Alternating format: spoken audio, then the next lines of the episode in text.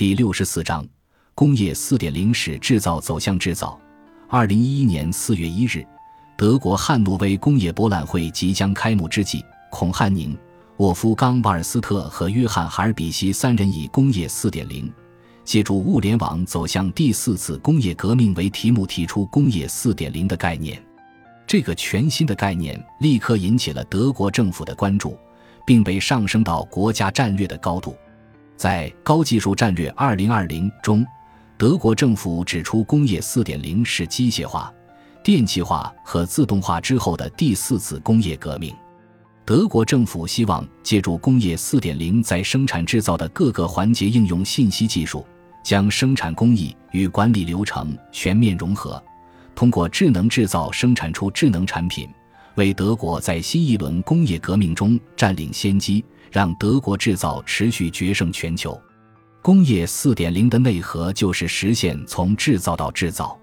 在二零一三年汉诺威工业博览会上，德国政府发布《保障德国制造业的未来：关于实施工业四点零战略的建议》报告，将智能工厂置于核心来分析数字化的机遇与挑战。以物联网为基础的赛博物理系统推动了传统自动化走向更大的柔性，从而可以实时关注用户需求变化。物联网是一个基于互联网、传统电信网等的信息承载体，它让所有能够被独立寻址的普通物理对象形成互联互通的网络。物联网通过信息传感器、射频识别技术、全球定位系统、红外感应器、激光扫描器等各种装置与技术，实时采集任何需要监控、连接、互动的物体或过程，采集其声、光、热。电力学、化学、生物、位置等各种需要的信息，通过各类可能的网络接入，实现物与物、物与人的泛在连接，实现对物品和过程的智能化感知、识别和管理。比如，在道路交通方面，物联网通过对道路交通状况实时监控，并将信息及时传递给驾驶人，让驾驶人及时做出出行调整。有效缓解了交通拥堵甚至瘫痪的问题。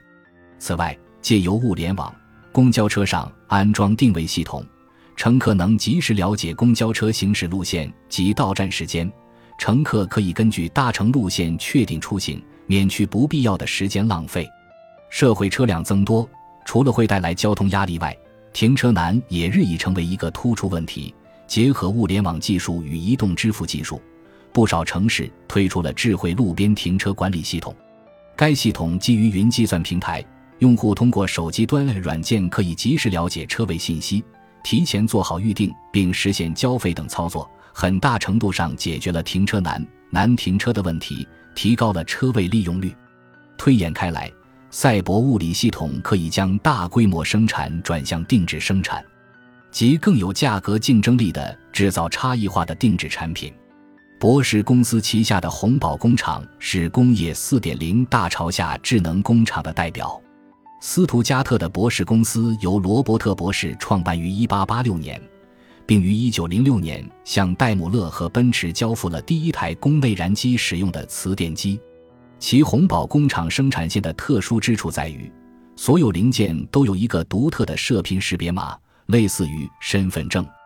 作为一种无线电通信技术。射频识别的原理并不复杂，可通过无线电信号识别特定目标并读写相关数据，